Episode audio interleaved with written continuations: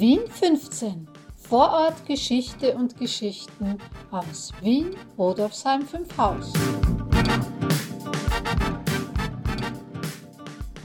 Hallo und herzlich willkommen zu Folge 17 von Vorort Geschichte und Geschichten aus Wien, Rudolfsheim 5 Haus. Ich bin Brigitte und präsentiere dir abwechselnd mit Maurizio jeden Sonntag Interessantes aus Vergangenheit und Gegenwart des 15. Wiener Gemeindebezirks Rudolfsheim 5 Haus.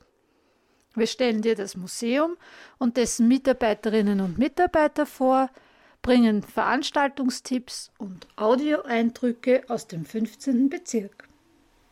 Ich habe dir ja schon erzählt, dass wir im Museum sehr viele Veranstaltungen anbieten. Vorträge, Lesungen, Open Mic Nights und so weiter. Ein bis zweimal pro Jahr gibt es bei uns auch einen sogenannten Museumstalk, eine Mischung aus Vortrag und Diskussion. Die Teilnehmerinnen sind eingeladen, Fragen zu stellen und mitzureden. Aufgrund der derzeitigen Lage finden die Events online via Zoom statt. Viele der Veranstaltungen stellen wir dann online auf unserem YouTube-Kanal, dem BM15-Channel, zur Verfügung. Das werden wir übrigens auch in der Nach-Corona-Zeit, die ja hoffentlich bald kommen wird, weiterführen. Damit geben wir noch mehr Menschen die Möglichkeit, unsere Angebote wahrzunehmen. Für den 7. Mai war wieder ein Museumstalk angesetzt. Wir haben es so organisiert, dass der Vortragende, Dr. Erhard Gwoiker, ins Museum kam und von dort live via Zoom sprach. Maurizio und ich waren ebenfalls vor Ort für Moderation, Diskussion und Technik.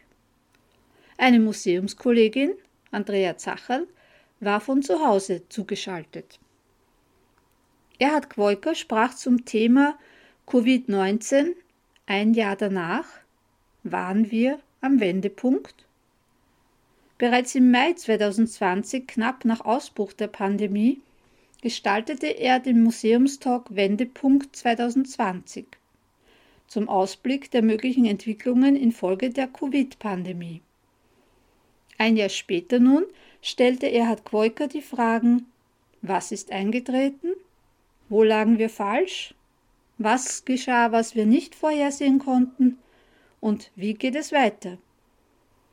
Im Folgenden hörst du einige Ausschnitte der Veranstaltung. Was wir letztes Jahr gemacht haben, äh, wir haben uns angeschaut den großen Bereich der Sozialkontakte, spezieller Fokus auch auf Körperkontakt. Das war im Mai 2020 zumindest ein Thema, das äh, schon noch sehr neu war und mit dem wir uns äh, intensiv beschäftigt haben. Wir haben uns auch beschäftigt sehr stark mit dem Thema Mobilität. Also wie wird sich unsere Mobilität verändern? Wie hat sie sich bis dahin damals schon verändert gehabt? Und dann waren sozusagen zwei große Felder, Politik und Wirtschaft. Jetzt mit einem Jahr Abstand ist das Ganze insofern wirklich spannend geworden, weil vieles, was, von, was uns damals noch neu war, also die Regelungen, die, die Verhaltensabläufe, das ist mittlerweile tatsächlich zur Normalität geworden. Und was ich für heute vorhabe, die Brigitte hat schon angedeutet, nämlich drei verschiedene Punkte anzusprechen. Was hat sich von den Prognosen oder Vorstellungen, die wir letztes Jahr gehabt haben, tatsächlich bewahrheitet? Was hat sich, zweiter Punkt, falsifiziert? Also was ist tatsächlich nicht eingetreten? Oder ist zumindest vorläufig noch nicht eingetreten oder eindeutig noch nicht so stark eingetreten? Und was sind Aspekte, die im Laufe des letzten Jahres, also der letzten zwölf Monate, ähm, hervorgekommen sind, mit denen wir eigentlich vor einem Jahr überhaupt noch nicht gerechnet haben, dass sie eine Rolle spielen werden? Ich frage gleich einmal an der Stelle, äh, weil wir soweit ich den Eindruck habe, also alle in etwa in diese große, breite Altersgruppe der 20- bis 60-Jährigen gehören. Äh, wie seht ihr das? Wie, wie merkt ihr das? Gibt es bei euch eine, ein Bedürfnis, wieder den alten Körperkontakt oder die alten Formen des Körperkontakts, wie wir es gewohnt waren, zu praktizieren? Oder seid ihr noch in der, in der Situation, na, jetzt warten wir noch einmal ab oder ist vielleicht eh ganz okay, dass dieser Körperkontakt nicht mehr so ist? Äh, ähm, bleiben wir mal dabei. Schauen wir mal, wie es mit Corona allgemein weitergeht. Und äh, der Körper, die Körperdistanz, die wir mittlerweile aufgebaut haben, die kann eigentlich bleiben. Wie seht ihr das jeweils? Wo tendiert ihr hin? Sei es bewusst oder unbewusst? Also äh, ich komme ja aus einer Bussi-Bussi-Kultur. In Italien ist das ja gang und gäbe und äh, äh, das ist ganz, ganz wichtig. Da kommt auch viel Sympathie rüber, man weiß sofort, man ist irgendwie aufgehoben und ich finde es auch gut, weil ohne Berührung, ohne irgendwo diese, diese menschliche Wärme verarmt eine Gesellschaft einfach. Also bei Sozialkontakte und Psychologie würde ich sagen, da lagen wir eigentlich richtig. Das äh, wird, sich, das wird ein, ein Thema bleiben. Mobilität, weil das quasi dazwischen steht, als nächstes würde ich sagen, das äh, rutscht für mich eher schon in den Bereich, wo ich möglicherweise ein bisschen zu pessimistisch war.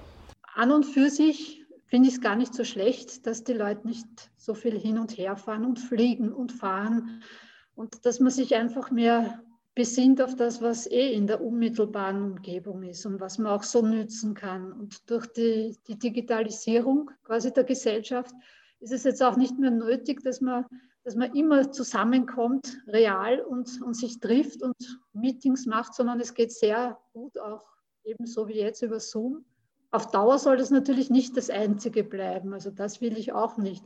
Aber ich glaube, es hat uns ein bisschen gezeigt, dass es auch andere Möglichkeiten gibt, dass, man, dass viele Wege einfach auch nicht nötig waren.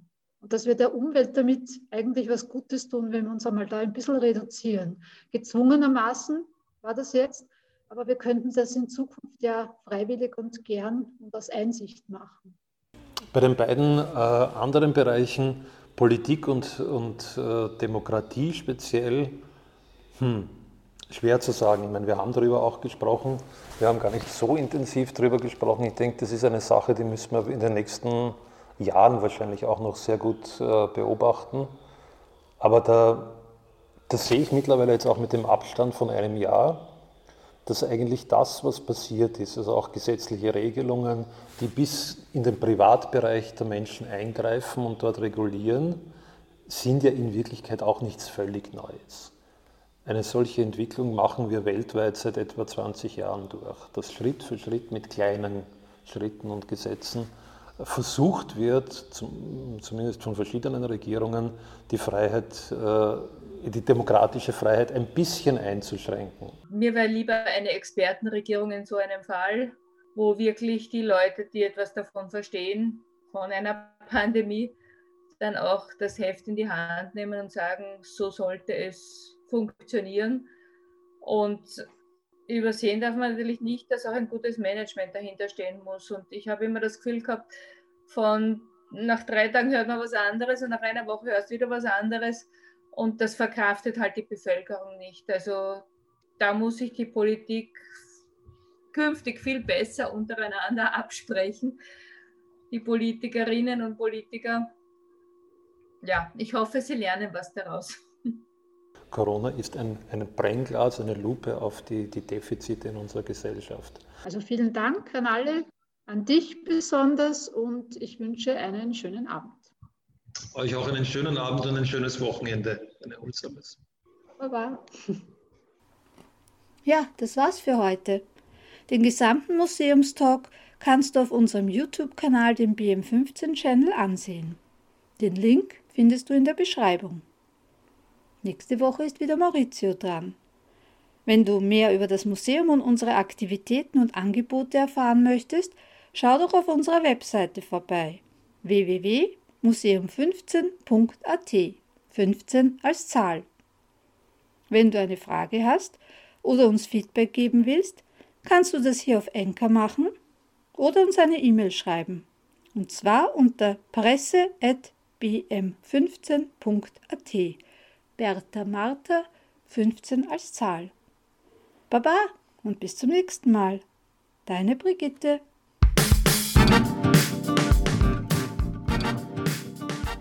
Bis zum nächsten Mal bei Vorort Geschichte und Geschichten aus Wien, Rudolfsheim 5 Haus.